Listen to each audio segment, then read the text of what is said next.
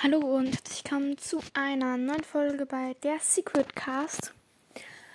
Heute kommt wieder mal eine neue Folge. Nämlich heute gibt es wieder Horrorgeschichten, die ich auf Spotify wieder ausgesucht habe. Und bevor wir mit der Horrorgeschichte beginnen, äh, möchte ich nur ganz kurz eine also Nachricht, wie soll ich sagen, einen Kommentar vorlesen. Und also die Person, die mir geschrieben hat, ich weiß nicht, ob es ein Junge oder Mädchen ist, er hat keinen richtigen Namen, Doppelpunkt, Stern, C eingeringelt, H, C, M, Stern und wieder Doppelpunkt. Und sie hat eben geschrieben, dass sie, ja, also ich lese einfach mal vor. Ich weiß, warum du eine schlechte Bewertung hast, weil wir da ja da ja nicht äh, zugucken können, was du machst. Deswegen machst du Horrorgeschichten zum Hören oder über irgendetwas anderes. Quatschen, der Podcast. Ja, auf jeden Fall ist es äh, ja eigentlich eine gute Sache und ja, ich weiß nicht, ob es er oder sie ist eben, er, er oder sie hat es sehr nett formuliert und nicht so wie andere einfach geschrieben, es ist dumm oder keine Ahnung was jetzt mal gerne andere Sachen schreiben, falls euch irgendwas anderes in meinem Podcast passt. Ich werde wahrscheinlich jetzt auch weniger Spiele machen, weil, ja, die kämen irgendwie wirklich nicht mehr ganz so gut an. Deswegen glaube ich, wenn eher mehr Horrorgeschichten jetzt kämen. Und falls ihr Bock habt, dass ich irgendwie wieder irgendeinen YouTuber nehme und darf mal irgendeine Folge anschaue, was ich überhaupt so spuckt, keine Ahnung, ich glaube aber eher nicht. Und ja. Und ihr könnt mir gerne in die Kommentare schreiben, falls ihr irgendein Film wieder erklären sollt oder also falls ihr irgendein Film findet, wo ihr irgendwas unter die Lupe nehmen oder sowas.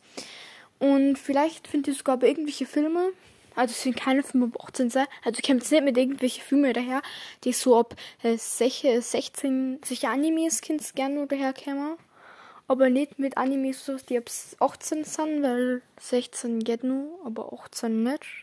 Da kriege ich sonst Probleme. Wenn ich so ein Anime neben meinen Eltern anschaue, die, der ab 18 ist, also ja. Fall könnt ihr mal gerne Animes vorschlagen, die auch schon sollten, darüber Folge machen sollten. Mal. Und ja. Ist sicher egal. Und wir beginnen eigentlich jetzt schon mit der Folge, hätte ich gesagt. Und let's go. Also die erste Horrorgeschichte heißt Instagram. Ich glaube, ich werde immer eine Horrorgeschichte anhachen oder überlege gerade, wie Death, Death Note ist ein sehr bekannter Anime, glaube ich, ja. Ich glaube, das wäre eine coole Geschichte, Horrorgeschichte. Egal, ich glaube, wir machen uns Death Note an. Ist ein bisschen eine längere Geschichte, aber schaut ziemlich cool aus, deswegen let's go. Hinweis. Diese Geschichte sollten nur Leute hören, die mit sensiblen Themen wie Mobbing und Gewalt umgehen können. Die Handlungen sind fiktiv. Als Fabi in unsere Stufe kam, haben David und ich uns zuerst richtig gefreut. Ihr müsst wissen, David und ich waren echt die totalen Loser in unserer Klasse. Oder genauer gesagt, in der ganzen Stufe. Oder um ganz ehrlich zu sein, in der ganzen Schule. Ja, wir waren echt die größten Außenseiter, die man sich überhaupt nur vorstellen kann. Und das ist nicht übertrieben. Deswegen sage ich ja, der ganzen Schule. Wir kleideten uns anders, hatten immer ungepflegte Haare und eine sehr, ich sag mal gut gemeint, social awkward Art. Bis so ungefähr zur neunten Klasse ging das alles aber noch recht klar. Ich meine, ja okay, hinter unserem Rücken wurde ordentlich gelästert. Und manchmal kamen ein paar blöde Sprüche, doch ich würde niemals sagen, dass wir gemobbt wurden. Wir waren einfach nur krasse Außenseiter. Sehr krasse. Mich hat das nie gestört. Ich fand's sogar ehrlich gesagt gar nicht schlecht. Ich hatte nie Interesse daran, irgendwo dazuzugehören. Ich lebte in meiner eigenen Welt. Ich hatte keine Lust auf ständigen Konkurrenzkampf, irgendwelche Saufpartys, Drama und diesen ständigen Zwang, sich beweisen zu müssen, damit man nun mal eben irgendwo dazugehört. Mir war es echt egal, was die anderen über mich dachten. Das kann man mir glauben oder nicht. Ich hatte eine tolle Familie und meinen besten Kumpel David. Das reichte mir. Ich war also glücklich. Klar, die Sprüche waren manchmal nicht so cool, aber da konnte ich drüber stehen. Bei David war das aber etwas ganz anderes. Ich habe immer gemerkt, dass ihm seine Außenseiterrolle doch schon sehr zu schaffen machte und dass er sich insgeheim wahrscheinlich doch wünschte, dazuzugehören. Natürlich hat er das nie offen zugegeben. aber hier und da rutschten ihm dann doch manchmal ein paar Sprüche raus, die deutlich erkennen ließen, was er insgeheim so dachte. Außerdem muss man kein Psychologe oder so sein, um zu erkennen, dass es ihm sehr nahe ginge, wenn er mitbekam, dass über uns gelästert wurde oder wenn er mal wieder einen dieser Sprüche gedrückt bekam. Ich fand das aber okay. Ich meine, ist doch klar, dass das nicht jeder so wegstecken kann wie ich. Da war ich zugegebenermaßen schon eine ziemliche Ausnahme. Und beliebt zu sein wünscht sich doch auch irgendwie fast jeder. Aber David war nicht beliebt. Das wusste er. Und er würde auch nie beliebt werden. Doch er wurde gefürchtet. So viel kann ich schon mal vorwegnehmen. Immerhin auch eine Form von Anerkennung und Macht. Aber von Anfang an. Wie gesagt, alles fing damit an, dass Fabi in unsere Stufe kam. Er war wirklich komplett neu in die Stadt gezogen. Es war also dafür nicht nur die Schule für ihn neu und die Leute, sondern auch gleich unsere gesamte Stadt. Niemand kannte Fabi und Fabi kannte niemanden. Doch das war nicht das ausschlagende Problem, sondern dass Fabi, naja, genauso war wie wir. Äußerlich war er genauso der absolute Außenseitertyp. Und dann auch noch sein Charakter. Die Art, wie er redete, wie er sich bewegte. Von Anfang an war den Leuten aus der Stufe sofort klar, dass dieser Junge hier wohl keine Freunde finden und es sehr schwer haben würde. Der Arme. Ich meine, Außenseiter in einer gewohnten Umgebung zu sein, ist das eine. Aber neu zuzuziehen, niemanden zu kennen und Außenseiter zu sein, das ist nochmal eine ganz andere Hausnummer. Aber zum Glück hatte Fabi uns hatte keine andere Wahl, als sich mit uns anzufreunden. Und auch genauso hatten wir schon fast keine andere Wahl. Immerhin war Außenseiter zu dritt zu sein cooler als Außenseiter zu zweit zu sein. Aber wir mochten Fabi auch wirklich. Ja, wie schon gesagt, er war so wie wir. Doch er war schon eher so wie David als ich. Denn genauso wie David war er mit seiner Außenseiterrolle überhaupt nicht zufrieden. Aber im Gegensatz zu David hatte Fabi überhaupt keine Bedenken und überhaupt keinen Charme, seine Unzufriedenheit auch permanent zu äußern. Ständig versuchte er uns davon zu überzeugen, mal Kontakt zu den anderen zu suchen oder mal auf eine dieser Partys zu gehen. Außerdem war Fabi ein ziemlicher Hitzkopf, auch im Gegensatz zu David. Wenn irgendwelche Beleidigungen kamen, schoss er sofort zurück, wurde wütend. Ich fand das ja zuerst klasse. Er rastete auch nicht unkontrolliert aus, sondern stand für sich ein und ließ sich nichts gefallen. Das war ja erst mal etwas Positives. Ich kann es also nicht besser ausdrücken, als dass Fabi wirklich frischen Wind in unsere eingefahrene Zweiertruppe brachte. Es war auch echt witzig. David und ich hatten viel Spaß mit ihm. Doch irgendwann, nach etwa ein paar Monaten, nahmen Fabis Versuche, sich zu integrieren, etwas überhand. Sie wurden immer krampfhafter und immer verzweifelter. Und so krampfhaft und verzweifelt, dass ich die stark peinlichen Situationen, die wir wegen ihm hatten, gar nicht mehr zählen konnte. Einmal wollte er zu einer Gruppe der coolen Mädchen gehen, wo natürlich ausgerechnet auch noch die hübschesten mit dabei waren. Er kam einfach so von hinten an und wollte sich in das Gespräch mit einklinken. Die Reaktionen waren komplett irritierte Blicke und furchtbar peinliches Schweigen. Aber Fabi hat es dann trotzdem noch weiter versucht was es dann noch peinlicher machte. Dann versuchte Fabi uns auch noch ständig auf irgendwelche Partys mitzuschleppen. Einmal ist er sogar alleine auf einer aufgetaucht und wurde sofort rausgeschmissen, so sehr man Fabi seine Hartnäckigkeit ja auch irgendwie anerkennen musste. So nüchtern musste man aber auch feststellen, dass seine Aktionen unserem Ruf gar nicht gut taten. Und so begann allmählich das Mobbing.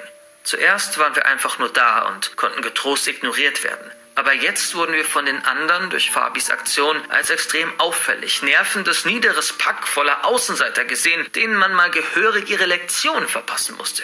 Die anfängliche Gleichgültigkeit verwandelte sich also irgendwann in regelrechten Hass. Ein Hass, der auch mich irgendwann nicht mehr kalt ließ. Denn bald wurde unser Schulalltag zur Hölle.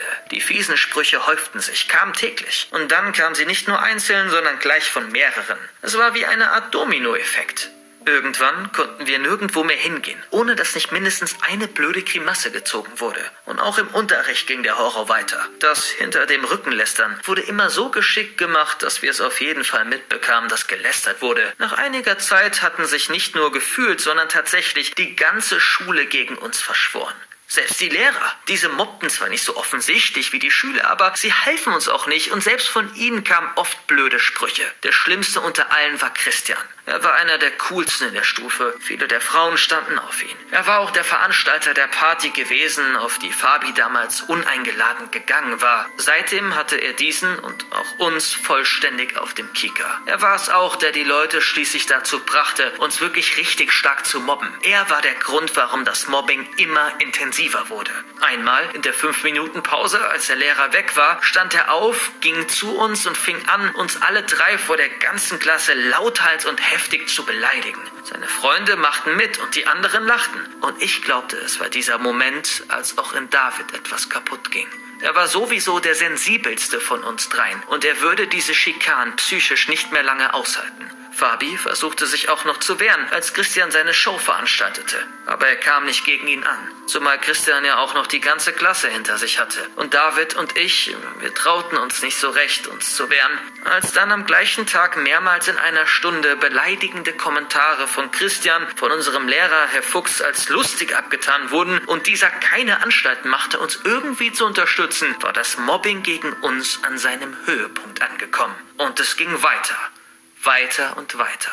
Und das hätte wahrscheinlich bis ans Ende der Schulzeit angedauert, wenn Fabi nicht ein Notizbuch gefunden hätte.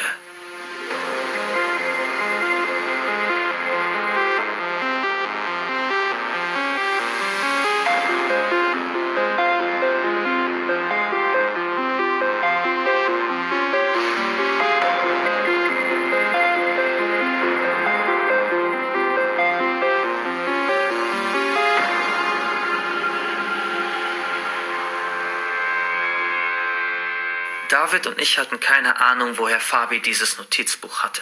Er meinte ja zu uns, dass er es irgendwo im Wald gefunden hätte. Aber kann man solch ein Notizbuch wirklich irgendwo im Wald finden? Aber naja, die wichtigere Frage sollte eigentlich sein, wie kann es sein, dass solch ein Notizbuch überhaupt existiert? Denn dieses Notizbuch war kein gewöhnliches. Es war magisch. David und ich lachten Fabi zuerst aus, als er davon erzählte und wir checkten, dass er das offenbar wirklich ernst meinte. Fabi beteuerte, dass es in dem Notizbuch einen Hinweis gegeben hatte, als er dieses gefunden hatte. Der besagte, dass ein Mensch, dessen Name man dort hineinschrieb und dessen Gesicht man sich vorstellt, nach einer Minute automatisch an Herzversagen stirbt, quasi wie in dem Anime Death Note. Fabi erzählte uns dann, dass er am vorherigen Tag es ausprobiert hatte. Er hatte den Namen eines Serienkillers in den USA hineingeschrieben. Und wie in dem Anime hätte es auch funktioniert. Und dann zeigte er auf seinem Handy stolz die Meldung, dass dieser gestern an Herzversagen gestorben war. David und ich lachten Fabi nur noch mehr aus, als er uns das präsentierte.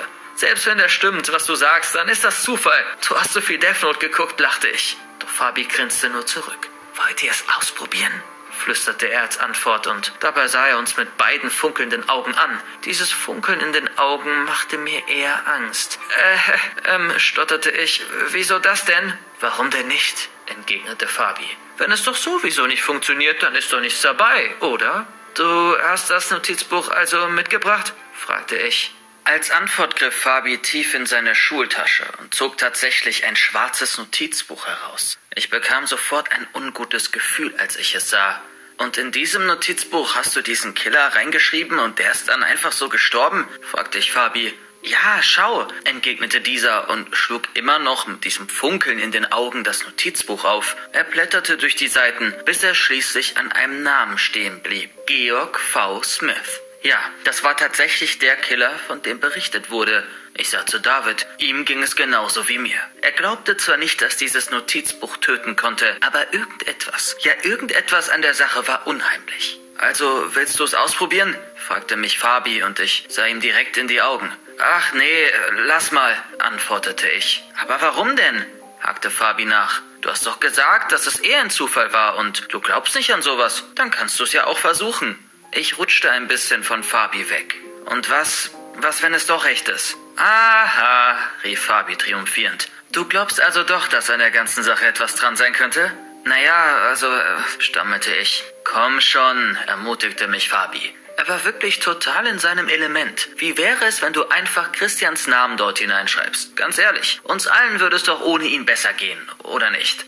Ich zögerte. Sollte ich es wirklich tun? Ich muss ja zugeben, dass da schon ein bisschen Reiz hinter war, aber eine Person töten? Wenn auch nur rein hypothetisch? Nein, dazu war ich niemals fähig. Auch wenn ich nicht daran glaube, sowas ist.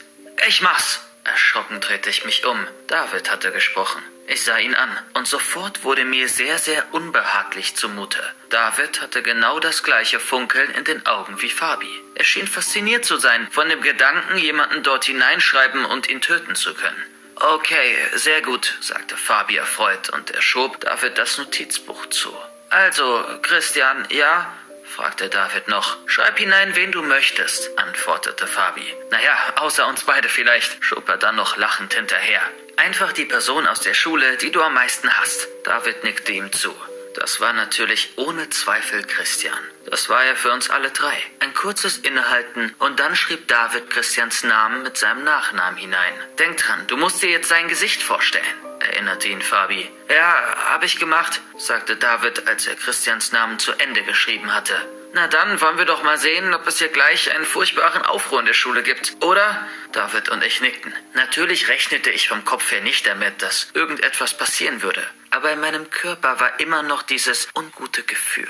Das Ganze hatte sich gerade irgendwie so echt angefühlt. Und so unfassbarer war es schließlich, als wir wirklich ein paar Schreie hörten, während wir so in der Mensa saßen. Christian war zwar nicht in unserer Nähe, aber die Nachricht, dass er anscheinend krampfhaft zusammengebrochen war und nicht mehr atmete, hatte sich nach ein paar Minuten in der gesamten Schule verbreitet. Außerdem saß Christians Freundin Laura mit uns in der Mensa. Sie lief heulend und aufgelöst hinaus. David und ich starrten Fabi an, der uns einfach nur breit zurück angrinste. Na, was hab ich euch gesagt? sagte er. Jetzt sind wir diesen Dreckskerl endlich los, was? Ich konnte zu diesem Zeitpunkt nicht genau wissen, was in Davids Kopf vorging, aber ich sah in seinem Gesicht einen Ausdruck, den ich noch nie zuvor gesehen hatte. Es war eine Mischung aus Freude, Erleichterung Entsetzen und Boshaftigkeit. Aber auf keinen Fall Schuld. Schuld, die ich aber empfand. Und zwar auf der Stelle, nachdem ich die Nachricht gehört hatte. Ich konnte es nicht fassen. Dieses Notizbuch funktionierte wie in dem Anime und wir hatten gerade einen Menschen getötet. David, Fabi und ich redeten nicht weiter. Wir sprinteten aus der Mensa auf der Suche nach Christian. Schnell fanden wir die Stelle auf dem Pausenhof, an dem er lag. Fast die ganze Schule war um ihn herum versammelt. Es war pure Dramatik. Sanitäter, Krankenwagen, alles war da. Aber Christian konnte nicht gerettet werden. Wie auch, wir hatten ihn mit einem Zauber getötet. Nach nur kurzer Zeit konnte nur noch sein Tod festgestellt werden. Und als ich nach der Verkündung dieser Nachricht zu meinen beiden Freunden David und Fabi sah, da wusste ich schon, dass es nicht bei diesem einen Opfer bleiben würde.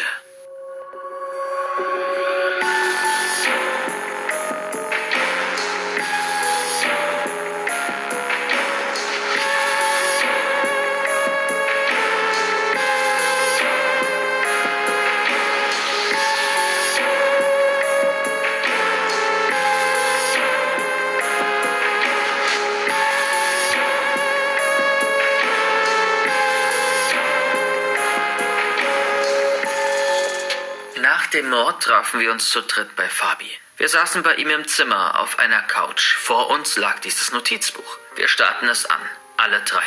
In unserem Besitz befand sich ein Gegenstand von unfassbarer Macht. Eine Macht, die wir uns nicht im Traum hätten vorstellen können und mit der wir es recht nicht umgehen konnten.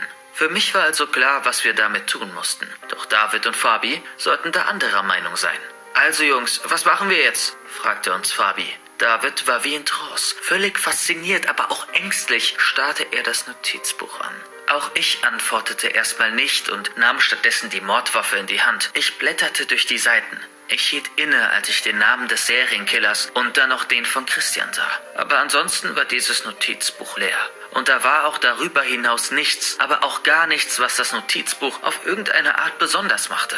Es war von außen betrachtet wirklich nur ein stinknormales Notizbuch. Aber ich denke, das sollte klar sein, setzte Fabi noch einmal an. Das, was da geschehen ist, bleibt unter uns. Das erzählen wir keinem, keiner einzigen Person. Niklas, ich weiß, dass du ein hervorragendes Verhältnis zu deiner Mutter hast und ihr eigentlich immer alles erzählst. Aber bitte, erzähl ihr hier auch nichts. Das muss wirklich für immer und ewig unser Geheimnis bleiben. Egal, was zwischen uns passiert, ja?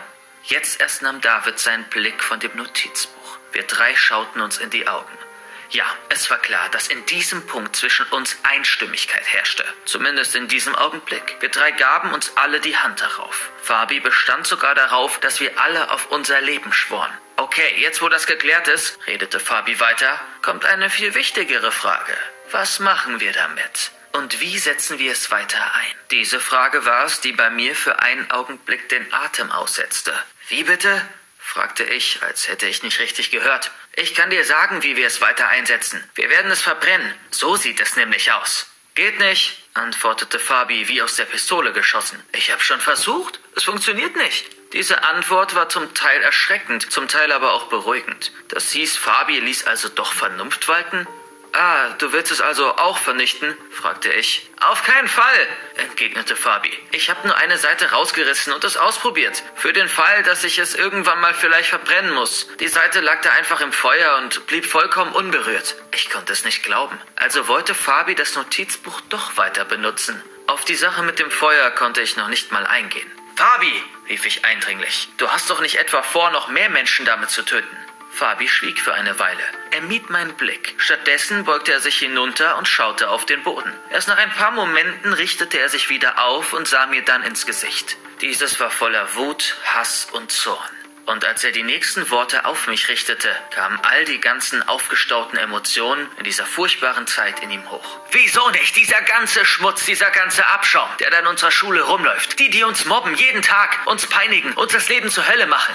Die haben es doch verdient, ganz ehrlich. Und für uns ist es eine Erlösung, wenn die alle weg sind. Denkst du etwa, nur weil Christian nicht mehr da ist, hört dieser ganze Horror auf? Kommt schon, Niklas. Du kannst mir nicht sagen, dass du nicht genauso denkst. Jetzt schwieg ich für einige Momente. Ich musste mir eingestehen, dass ich Fabis Gedanken zumindest verstehen konnte und auch seine ganze Wut, seinen ganzen Hass, den ich ja auch auf all unsere Mitschüler teilte. Aber Fabi, trotzdem, wir können doch nicht einfach die ganze Schule umbringen. Es soll ja auch nicht die ganze Schule sein, entgegnete Fabi. Auch nicht viele, vielleicht vier oder fünf oder sechs, die schlimmsten. Bis die Leute checken, dass die ganzen schlimmen Kerle, die schlimmsten Mobber, dass die gerade alle hintereinander abkatzen. Bis die checken, dass das kein Zufall mehr sein kann und wir in Ruhe gelassen werden. Was sagst du? Ich schüttelte den Kopf. Fabi, das können wir nicht machen. Jetzt richtete sich Fabi an David, der unsere Diskussion teilnahmslos beobachtete. Was ist denn mit dir, David? Los, komm schon. Ich weiß, du willst doch auch endlich, dass es aufhört. Und denkst du, es gibt einen anderen Weg? Glaub mir, wenn es den gäbe, würde ich ihn ja sofort nehmen. Aber es gibt keinen. Also, David, was ist? Willst du wirklich das noch weiter ertragen? Ist dir überhaupt klar, was das mit deiner Psyche machen wird? Wir sind doch jetzt schon am Arsch. Guck uns an. Und das war erst der Anfang. Komm schon, David. Du hast doch seinen Namen hineingeschrieben. Ich weiß, wie sehr du dir in dem Moment gewünscht hast, dass das Notizbuch echt ist.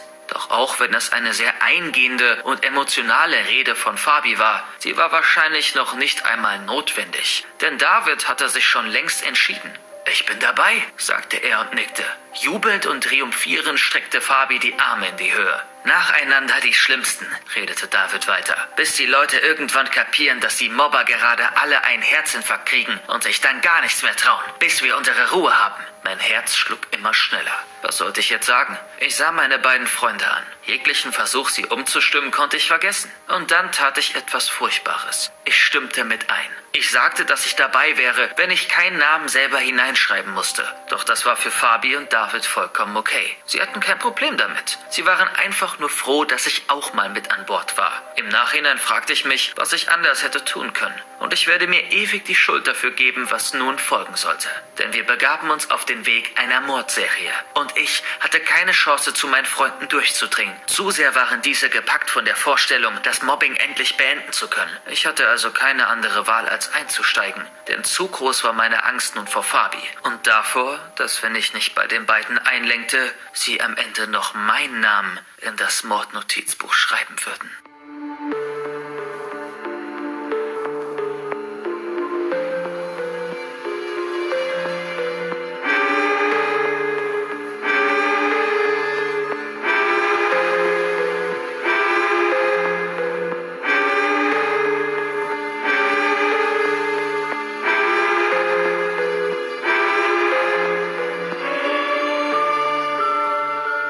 Ließen uns etwa eine Woche Zeit, bis wir den nächsten Mord begannen, wieder in der Schule, wieder in der Pause. Die Schüler und Lehrer sollten ein klares System erkennen. Dieses Mal war es Fabi, der den Namen in das Notizbuch schrieb. Unser nächstes Opfer war Sebastian. Er war nach Christian der zweitschlimmste und einer seiner besten Freunde gewesen. Mit ihm folgte das exakt gleiche Szenario wie bei Christian. Er befand sich ebenfalls auf dem Schulhof, als Fabi seinen Namen hineinschrieb, und auch er starb an einem Herzinfarkt. Wieder ein großes Drama. Sanitäter, Krankenwagen, alle um ihn herum versammelt. Wir kannten es ja schon.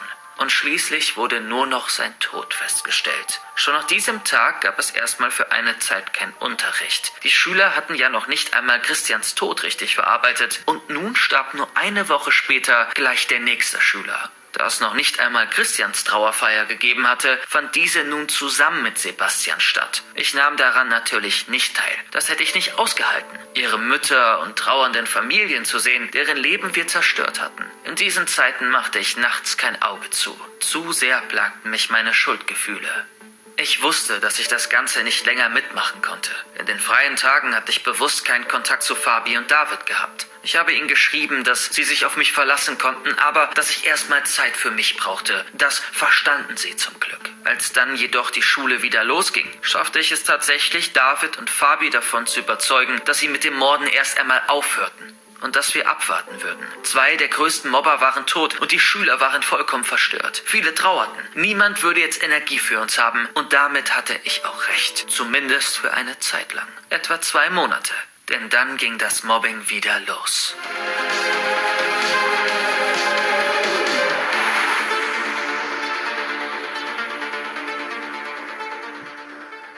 Die Schikanen gegen uns wurden allmählich wieder zurück in den Alltag gebracht. Immer mehr und mehr. Nach den ersten paar Sprüchen und Aktionen konnte ich David und Fabi noch beruhigen und sie davon überzeugen, dass das nur einzelne Ausfälle waren. Aber dem war leider nicht so. So langsam hatten die Schüler die Tode von Christian und Sebastian verkraftet und es bildeten sich neue Klicken und auch neue Hierarchien innerhalb dieser Klicken. Das Machtvakuum, das die beiden hinterlassen hatten, wurde erneut gefüllt und das Mobbing gegen uns startete von neuem. Auch die Mädchen machten dieses Mal stärker mit. Da gab es vor allem Isabella. Sie war wirklich eine Dämonin Dämonin von einer Frau. Von den Jungs war es Lars, der uns am schlimmsten mobbte und einer der neuen Anführer wurde.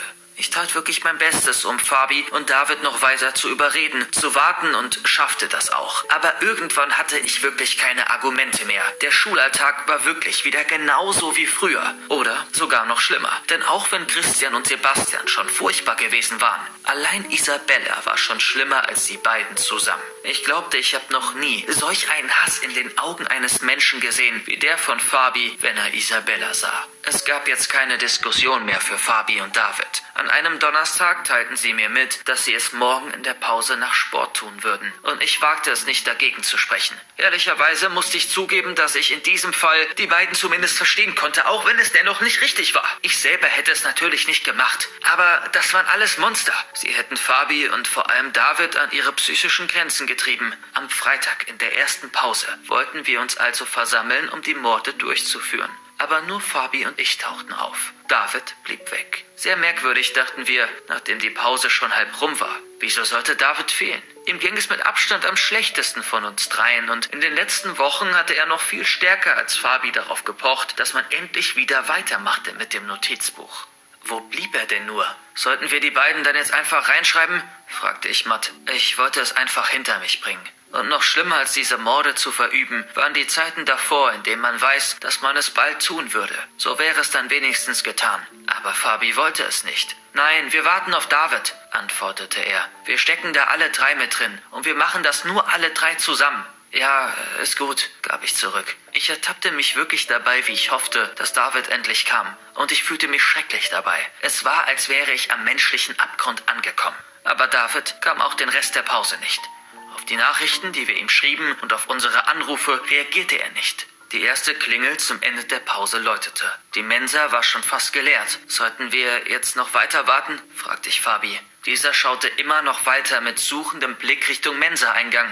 Okay, wir warten noch bis zur nächsten Klingel, sonst gehen wir einfach in den Unterricht, sagte er dann. Und ich nickte. Es verstrichen zwei, drei Minuten.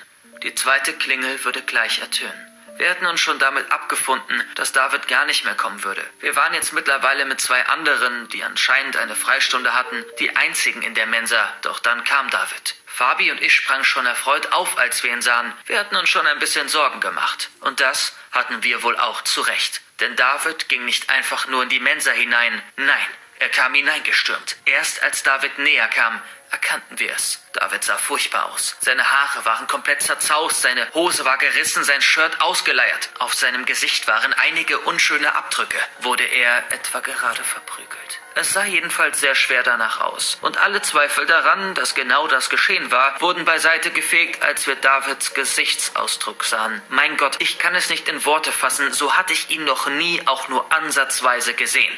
Es war, als käme da gerade ein völlig anderer Mensch auf mich zu. Ich bekam eine Riesenangst, als ich ihn so sah, und nur der Gedanke, dass dieser Zorn nicht gegen mich gerichtet war, hielt mich davon ab, nicht vor ihm wegzurennen. David hatte Tränen in den Augen, er weinte bitterlich. Und dazu kam diese unfassbare Raserei. So etwas hatte ich in dieser Form noch nie bei einem Menschen gesehen. Natürlich waren Fabi und ich völlig geschockt von Davids Auftreten und fragten aufgebracht, was passiert war. Aber David antwortete nicht auf unsere Fragen. Er hatte wohl alles ausgeschaltet. Er stürmte bloß auf uns zu.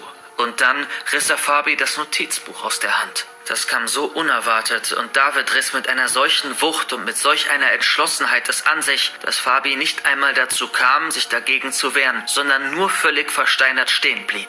Und ich, ich konnte zwar schneller schalten als Fabi, jedoch nicht schnell genug, um David aufzuhalten, denn dieser hatte sich schon längst aufgemacht und rannte einfach mit dem Notizbuch davon.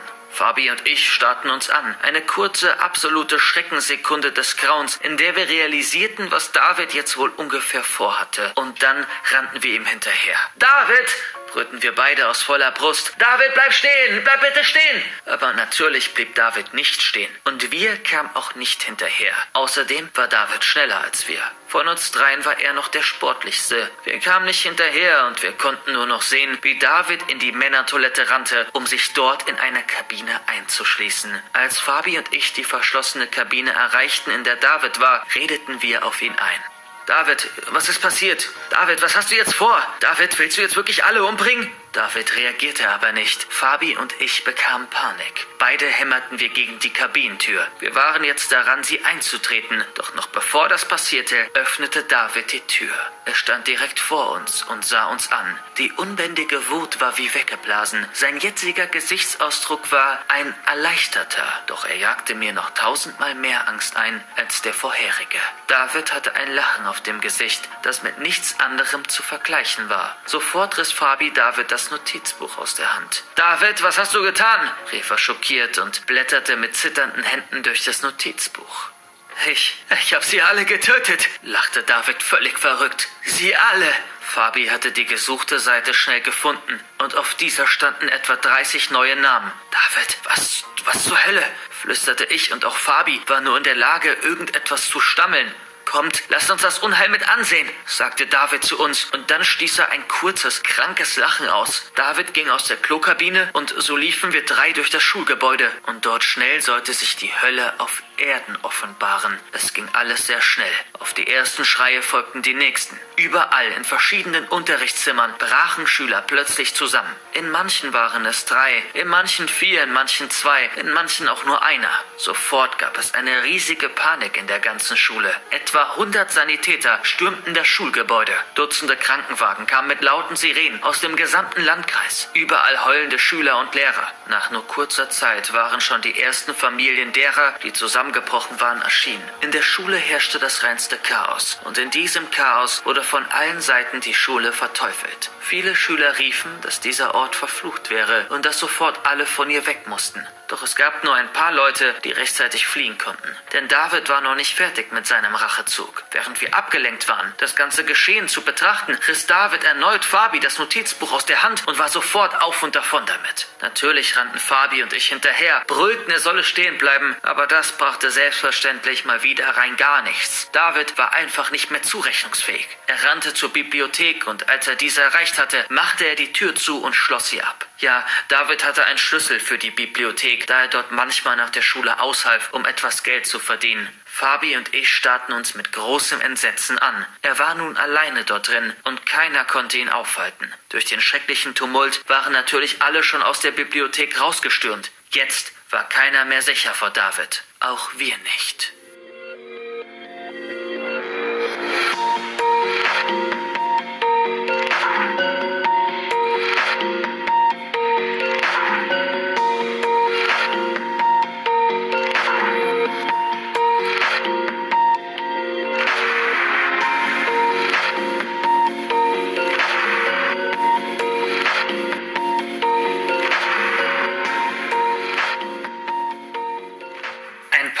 Gescheiterte Versuche von mir und Fabi die Tür einzutreten genügten, um uns zu vergewissern, dass es keinen Weg in die Bibliothek hineingab. Auf weiteres Hämmern und Schreien verzichteten wir auch schnell. Wir mussten einsehen, dass es keinen Zweck hatte. Was sollten wir jetzt tun?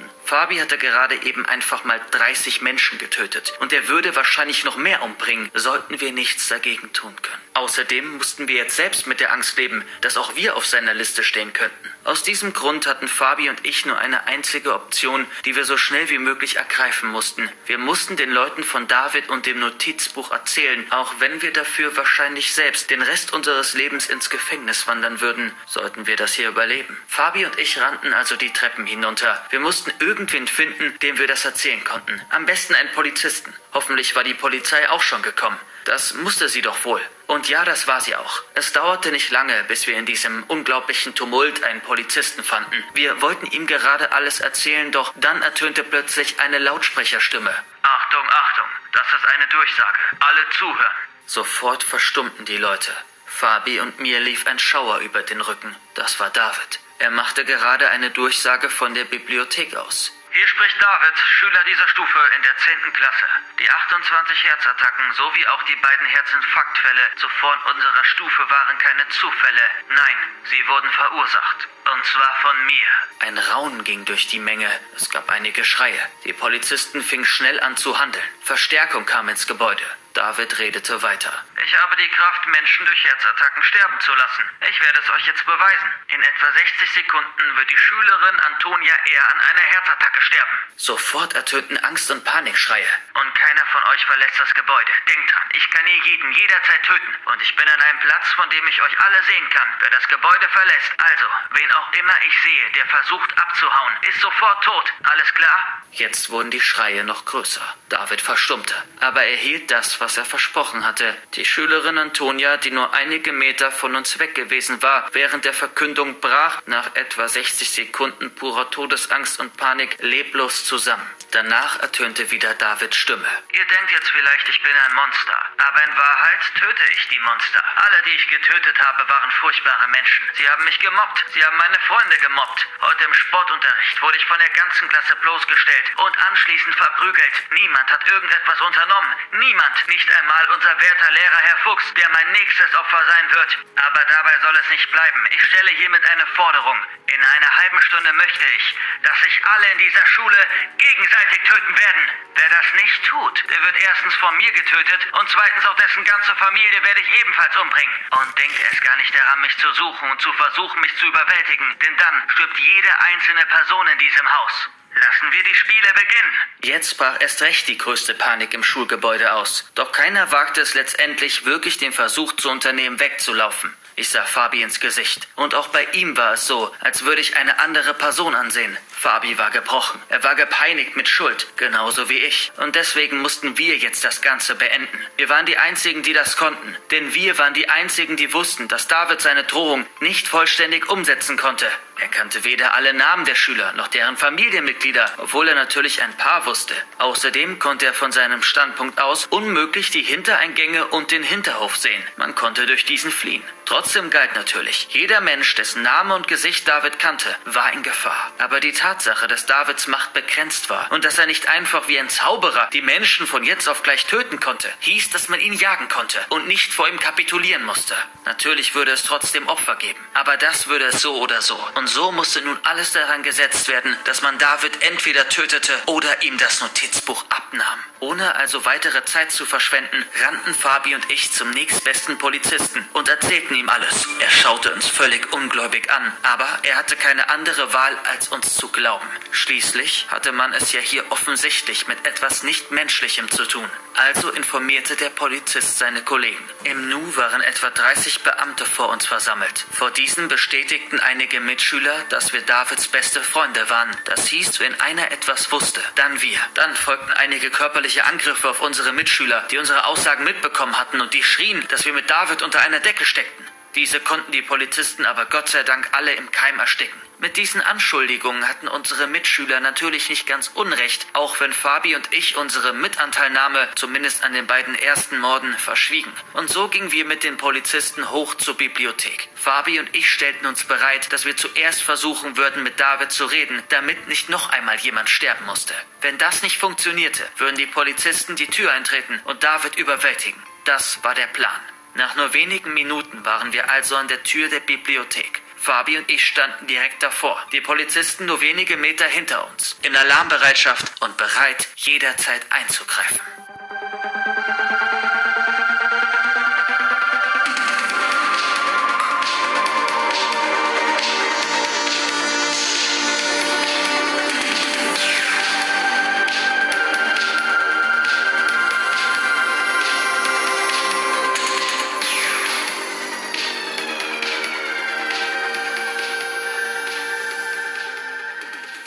Fabi klopfte vorsichtig gegen die Tür.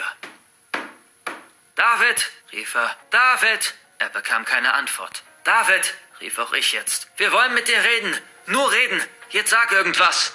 Und dann antwortete David endlich. Was wollt ihr? rief er. Geht weg! Ihr habt nichts zu befürchten. Geht! Verdammt, David, entgegnete ich. Du musst damit aufhören, okay? Lass die Leute gehen und gib uns dieses verdammte Notizbuch. Es ist zu spät antwortete David, und ich konnte hören, dass er weinte. Ich kann jetzt nicht mehr zurück. Ich bin ausgetickt. Ich habe völlig die Fassung verloren. Ich war nicht mehr zurechnungsfähig. Fabi und ich sahen uns an. Wir hatten beide den gleichen Gedanken. Da sprach jetzt wieder unser Freund, oder zumindest ein Teil von ihm.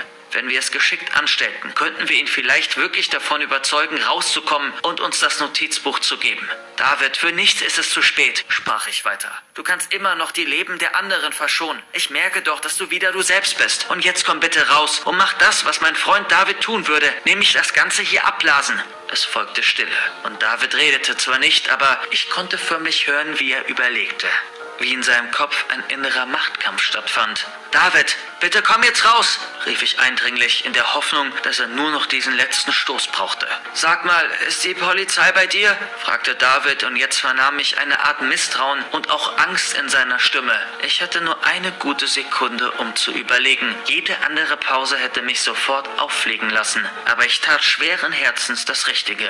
Nein, Mann, natürlich nicht. Ich bin alleine hochgekommen, um dich zur Vernunft zu bringen. Es sind nur Fabi und ich hier. Wieder kam eine Pause. Eine Pause, die diesmal länger und scheinbar unendlich dauerte. Aber dann sagte David, Gut, okay, ich werde rauskommen. Ich hielt den Atem an. Es war soweit. Okay, antwortete ich. Mehr brachte ich nicht heraus. Zu sehr zitterte meine Stimme. Die Polizei hielt sich bereit. Ich hörte, wie David näher kam und schließlich die Tür erreichte. Ich hörte ihn seinen Schlüssel aus der Tasche holen. Die Polizisten kamen jetzt näher. Sie würden sofort eingreifen, sobald David die Tür geöffnet hatte. Ich hörte weiter den Schlüssel, doch dann hielt David plötzlich inne. Daraufhin kehrte David um. David, rief ich. David, was ist? Ach, nichts, antwortete David, und da war auf einmal eine Gleichgültigkeit in seiner Stimme. Und dann traf mich der Schlag. Ich schaute nach oben, zu der Luke, die Luke der Tür zu unserer Bibliothek. David hatte die Polizisten gesehen. Für einen kurzen Augenblick war ich wie eingefroren, doch ich schaffte es, mich umzudrehen. Mit meinem Blick machte ich den Polizisten hinter mir verständlich, dass David ihn und seine Kollegen wahrscheinlich durch die Luke gesehen hatte. Und dann ging es los. Eingriff! brüllte der Polizist und der ganze Trupp stürmte los. In weniger als zehn Sekunden hatten sie die Tür aufgebrochen. Alle Polizisten stürmten hinein und ergriffen David. Und die böse Vorahnung, die ich hatte, bewahrheitete sich leider. Während die Polizisten David ergriffen, hörte ich neben mir einen Aufschrei. Dieser kam von Fabi. Er packte sich ans Herz und brach zusammen. Obwohl ich damit gerechnet hatte, schrie auch ich vor Schreck. Fabi, rief ich. Fabi! Doch es hatte keinen Sinn, das wusste ich. Fabi rührte sich nicht mehr. Mit geschlossenen Augen verließ er von jetzt auf gleich dieses Leben. David hatte seinen Namen in das Notiz. So, das war eigentlich jetzt das Ende der Folge. Ich werde wahrscheinlich ja bald einen Anime-Charakter zeichnen. Das werde ich in der nächsten Folge erwähnen. Und das war's dann mit der Folge und ciao, ciao.